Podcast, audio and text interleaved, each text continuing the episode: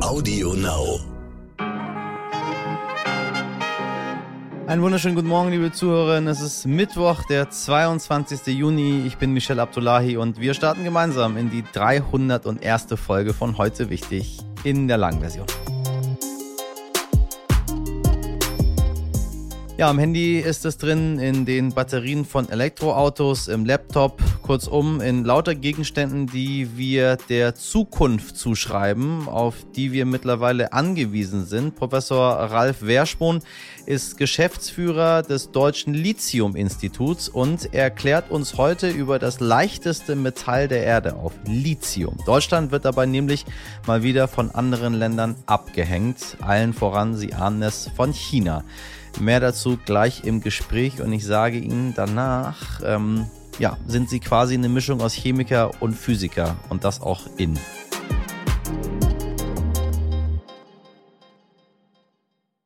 Zuerst für Sie das Wichtigste in aller Kürze. Welche Waffen hat Deutschland bereits an die Ukraine geliefert? Diese Frage wurde in den vergangenen Wochen und Monaten immer wieder gestellt. Bisher war das aus taktischen Gründen geheim. Nun veröffentlichte die Bundesregierung eine Liste mit den genauen Bezeichnungen und der Stückzahl. Darunter sind 3000 Panzerfaustpatronen, 100.000 Handgranaten, 500 Flugabwehrraketen, 100 Maschinengewehre und 16 Millionen Schuss Munition. Und auch die sieben Panzerhaubitzen 2000 sind jetzt eingetroffen. Das sind die ersten schweren Waffen, die Deutschland überhaupt an die Ukraine geliefert hat. Zu diesem Thema will Bundeskanzler Olaf Scholz heute Nachmittag auch eine Regierungserklärung abgeben. Falls Sie das alles nicht verstanden haben, machen Sie sich keine Sorgen. Ich auch nicht. Ich lehne Waffen immer und stets und überall ab und weiß ehrlich gesagt auch gar nicht so genau, was ich davon halten soll, dass diese Waffen an die Ukraine geliefert werden. Ich habe ähm, aus schmerzhafter eigener Erfahrung bisher erfahren, dass Waffen nie dazu geführt haben, dass irgendetwas besser wird. Aber nun wissen wir, was Deutschland wie, wann, wohin geliefert hat. Schreiben Sie uns dazu mal gerne Ihre Meinung. Vielleicht glauben sie ja, dass das doch am Ende was helfen wird, um diesen furchtbaren Krieg zu beenden. Ich glaube es nicht. Zehn Jahre nach der Pleite der Drogeriekette Schlecker bekommen die rund 23.000 ehemaligen Mitarbeiter in Geld für nicht gezahlte Löhne, Weihnachts- und Urlaubsgeld. Insgesamt geht es um eine Summe von gut 21 Millionen Euro, die allerdings nur etwa 15 Prozent der Ansprüche abdeckt. Die Mehrheit der ehemaligen Beschäftigten bekommt nur eine niedrige bis mittlere dreistellige Summe. Nach heftiger Kritik und Antisemitismusvorwürfen haben die Verantwortlichen der bedeutendsten deutschen Kunstausstellung Documenta in Kassel entschieden, die Bannerinstallation eines indonesischen Künstlerkollektivs abzubauen. Gestern war sie zunächst noch verhüllt worden. Das Werk zeigt unter anderem Soldaten mit Dracula-Zehen, Hakennasen, Davidstern, Nazi-Symbolen oder auch mit einem Schweinsgesicht. Dies sei eine klare antisemitische Bildsprache, heißt es in der Erklärung. Erklärung. Und manchmal frage ich mich, warum das vorher niemandem aufgefallen ist, aber richtig so, weg damit. Ja, die Kunst darf zwar alles, aber manchmal sollte die Kunst eben nicht alles. Und mehr als 90 Prozent aller Ölteppiche auf Meeren und Ozeanen sind, oh Wunder, menschengemacht. Forscher der Nanying-Universität in China haben mit Hilfe von Satelliten und künstlicher Intelligenz 450.000 Ölteppiche auf der Welt identifiziert. Dabei haben sie festgestellt, dass 94 Prozent davon von Menschen verursacht wurden durch Schiffe und Pipelines. Zuvor dachte man, dass etwa die Hälfte der Ölteppiche auf natürliche Lecks im Meeresboden zurückgehen würden. Tja, falsch gedacht. Es sind halt doch wir Menschen schuld. Kommen wir äh, zu unserer heutigen Fortbildung, meine lieben Leute da draußen. Aufgepasst. Lithium ist eine Art Gold für die Zukunft. Lithium ist ein sehr leichtes Metall und fast überall enthalten. Wenn Sie diesen Podcast zum Beispiel gerade über Ihr Handy hören, dann haben Sie Lithium in der Hand. Oder falls Sie ein Elektroauto fahren, ist da auch Lithium drin, weil es so leicht ist. Nun ist die Frage, wie können wir in Deutschland sinnvoll auf diesen Hype aufspringen? Denn im Oberrheintal liegt Lithium für etwa eine Million Elektroautos unter der Erde und auch im Erzgebirge und anderen Orten Deutschlands wurden größere Mengen davon im Gestein entdeckt. Fachleute sprechen deshalb sogar von einer Art Goldgräberstimmung bei diesem Superrohstoff. Wie wichtig Lithium in Zukunft für Deutschland und die Welt wird, das erklärt mir gleich der Geschäftsführer des Deutschen Lithium-Instituts, Professor Dr. Ralf Werspun. Herr Professor Werspun, ich grüße Sie ganz herzlich. Ja, äh, Grüße zurück, Herr Abdullahi, hier aus äh, Halles an der Saale. Lithium boomt, wir wissen das alle. Es ist quasi überall drin, Computer, äh, Handys, E-Autos mittlerweile. Ohne Lithium alles nicht mehr denkbar. Ähm, was meinen Sie, was kommt noch in den nächsten Jahren? Was, was wird noch aus Lithium werden? Ja, ich glaube, wir stehen erst am Anfang vor dem Lithium-Boom, den wir haben. Ähm, Sie müssen mal ungefähr abschätzen, äh, so ein Auto, ein Elektroauto, was wir heute haben mit, äh, sagen wir mal, einer Batterie von 50 Kilowattstunden, da fährt man so 250, 300 Kilometer mit, äh, die hat ungefähr, kann man rechnen, eine Kilowattstunde gleich ein Kilogramm Lithiumcarbonat in allererster Näherung. Das heißt, Sie müssen rechnen pro Auto ungefähr 50 Kilogramm Lithiumcarbonat für ein Elektroauto. Und da wir jedes Jahr circa vier Millionen Autos zulassen in Deutschland, sind das natürlich erhebliche Mengen hier, die für Deutschland und Europa dringend notwendig sind. Für alle nochmal grundsätzlich, die in der Schule nicht ganz so gut aufgepasst haben wie Sie äh, in diesem Thema. Was ist Lithium und was kann es eigentlich? Ja, Lithium ist das äh, zweitkleinste Element, ist auch sehr, sehr leicht, wiegt also nur oder hat eine Dichte ungefähr wie die Hälfte von Wasser, ist aber metallisch. Und weil Lithium so schön klein ist und genau ein Elektron speichern kann, ist es halt besonders geeignet für leichte Batterien und damit für die Elektromobilität. Man kann auch andere Materialien nehmen, mit denen man speichert. Wir hatten früher Bleiakkus. Da wissen wir alle noch, das war relativ schwer.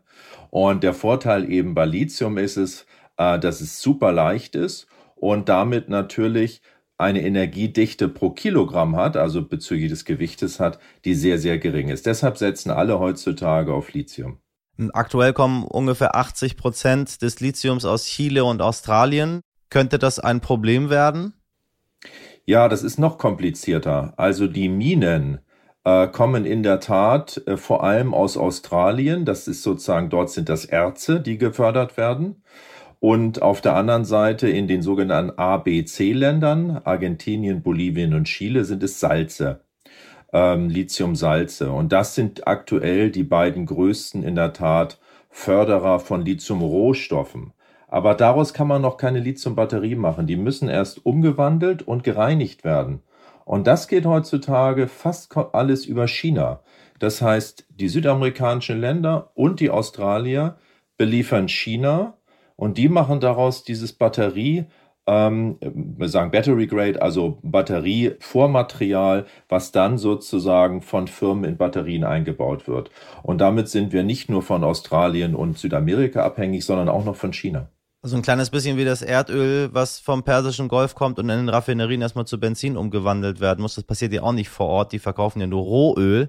Äh, und dann braucht es Länder, die das umwandeln. Nur das Erdöl haben wir selber umgewandelt und äh, das Lithium kommt dann aus China zu uns. Also noch eine weitere Hürde äh, und ein weiteres Land, wenn wir in Anbetracht der aktuellen äh, globalen Situation sehen, wie schnell es sehen kann, wenn plötzlich ein Land das andere überfällt, ähm, was es dann für uns bedeutet. In anderer Energiesicht droht sowas auch bei Lithium. Also gibt es diese Druckmittel auch uns gegenüber irgendwann, weil es ist überall drin. Egal, was wir jetzt um uns herum haben. Ich glaube, jeder, jeder Zuhörer, jede Zuhörerin kann einmal um sich herum gucken äh, und wird eine Sache finden, wo Lithium gerade drin ist.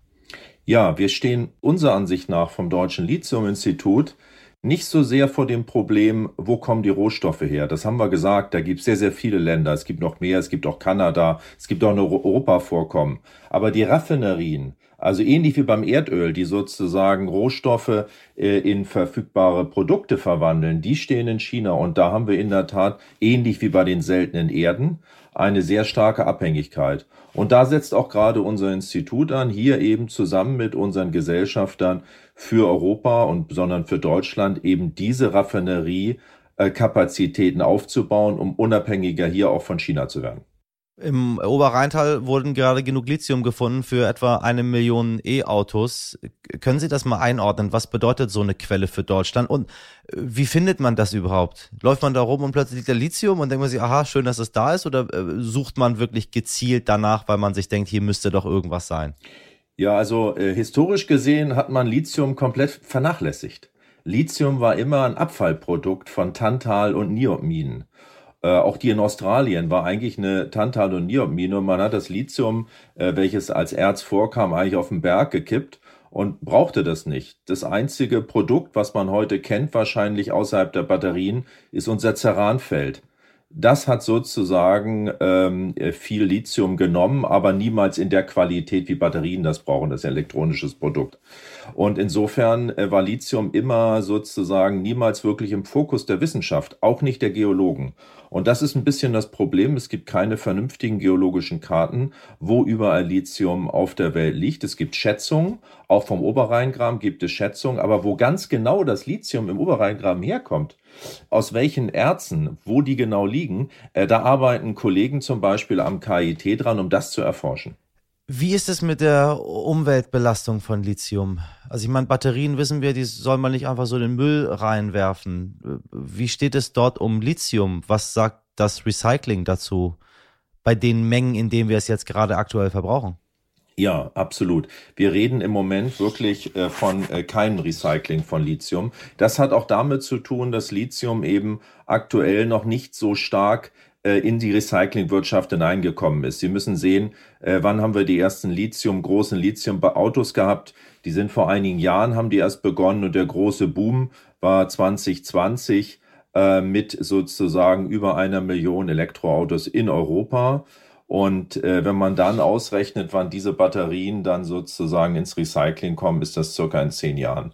Das heißt, die Technologien für ein großflächiges Lithium-Recycling brauchen wir ab 2030. Da sind wir auch vom Lithium-Institut mit dran, aber auch viele andere Unternehmen sind da dran. Im Moment, wenn Ausschüsse aus der Produktion kommen, wird das Lithium noch nicht recycelt. Das sind aber auch nur kleine Mengen, muss man fairerweise sagen. Aber für Europa und für Deutschland ist es natürlich eine riesige Chance, aus recyceltem Lithium unabhängiger von Rohstoffquellen zu werden. Und da müssen wir hin, spätestens wenn die erste große Generation von Elektroautos sozusagen verschrottet wird, dieses Lithium zu recyceln. Das ist noch nicht hundertprozentig äh, so weit, dass wir technologisch das äh, umsetzen können. Da arbeiten viele dran, wie auch. Aber ich bin mir ziemlich sicher, dass bis 2030 die Probleme gelöst sind, die da anstehen. Also Lithium als ein Rohstoff für die Energiewende quasi? Ja, genau. Lithium als Rohstoff für die Energiewende. Im Moment sozusagen, wir sagen dazu Primärrohstoff, sozusagen aus Erzen oder Salzen, wie im Oberrheingraben und dann ab 2030 auch als Sekundärrohstoff sozusagen aus dem Recycling, um dann auch eine höhere Unabhängigkeit von internationalen Quellen zu kommen und natürlich auch der Kreislaufwirtschaft, die für uns sehr wichtig ist, auch Genüge zu tun. Wir müssen das ja nicht wegschmeißen oder verbrennen oder in Schlacken sozusagen, wo es heute reingeht, also sozusagen in Straßenbau integrieren. Wir können es ja wieder nutzen für Batterien und damit auch unabhängiger zu werden und auch dem Gedanken der Kreislaufwirtschaft auch Genüge zu tragen. Was macht Ihr Institut eigentlich, das Deutsche Lithium-Institut, dessen Geschäftsführer Sie sind? Was, was, ist, was ist Ihre Aufgabe? Das Problem ist ein bisschen, dass wenn man sagt, wir beginnen jetzt mal an einer Stelle der Wertschöpfungskette und bauen jetzt etwas auf, äh, dann ist das mit sehr vielen Problemen verbunden, weil so eine komplett neue Wertschöpfungskette für Deutschland aufzubauen, ist nicht so einfach. Und deshalb haben ähm, habe ich aktuell oder dieses Institut hat aktuell fünf Gesellschafter und die haben gesagt, wir machen das jetzt gemeinsam. Denn wir haben eben schon ein Problem besprochen, das ist die Kreislaufwirtschaft, die existiert nicht. Wir haben äh, die großen Konversionsanlagen, die Raffinerien, da gibt's noch keine. Äh, und dann äh, ist der ganze Prozess ist sehr stark gekoppelt auch mit hohen Anzahl an Nebenprodukten. So eine Raffinerie erzeugt fast kein Lithium. Die erzeugt nur drei Prozent Lithium und 97 Prozent Baustoffe. Und die Chinesen, ja, die deponieren diese Baustoffe, bringen sie sozusagen auf eine Deponie. Und das führt natürlich zu Kosten und ist auch nicht im Sinne der Kreislaufwirtschaft und unserem Spirit, in dem wir hintersehen, grünes Lithium, sondern wir wollen ja diese 97 Prozent Nebenprodukte auch wieder nutzen. Und deshalb sind Baustoffkonzerne mit dabei, um ein Konsortium zu schmieden, dass wir wirklich ohne Abfälle Lithium hier in Europa, in Deutschland erzeugen perspektivisch auch mit grünem Wasserstoff, um die Wärme und die Mengen, die dort an Energie benötigt werden, auch CO2-neutral zu erzeugen. Ich gebe in diesem Podcast immer gerne Anlagetipps. Wenn Lithium so boomt, müssen Sie mir noch verraten, ähm, wie, wie meine ZuhörerInnen denn davon in den kommenden Jahren profitieren können. Ja, Elon Musk hat ja zuerst gesagt, er kauft ein Lithiumunternehmen. Danach hat Elon Musk gesagt, äh, bitte investiert in Lithium. Äh, ich kann Elon Musk nichts weiter hinzufügen. Ich danke Ihnen sehr für das Gespräch. Dankeschön. Heldin des Tages. 103,5 Millionen Dollar oder umgerechnet 98,4 Millionen Euro. Für diese riesige Summe ging gestern Nacht die Nobelpreismedaille von Dmitri Muratov über den Tisch des New Yorker Auktionshauses Heritage Auctions. Dmitri Muratov ist ein russischer Journalist und Friedensnobelpreisträger, der als Chefredakteur für die unabhängige russische Zeitung Novaya Gazeta gearbeitet hat, zumindest bis die Zeitung im März eingestellt werden musste. Denn die JournalistInnen dort hatten sich getraut, die russische Invasion tatsächlich als Krieg zu bezeichnen, anstatt als Spezialoperation. Auch in der Vergangenheit musste die Zeitung hart für ihre Unabhängigkeit kämpfen. In den letzten 20 Jahren wurden insgesamt insgesamt sechs ihrer JournalistInnen im Zusammenhang mit ihrer Arbeit getötet. Nun ersteigerte ein unbekannter Bieter die Medaille von Muratov und das Geld soll vollständig an das Hilfsprogramm für geflüchtete ukrainische Kinder des UNO-Kinderhilfswerks UNICEF gehen. Wenn das mal kein guter Zweck ist.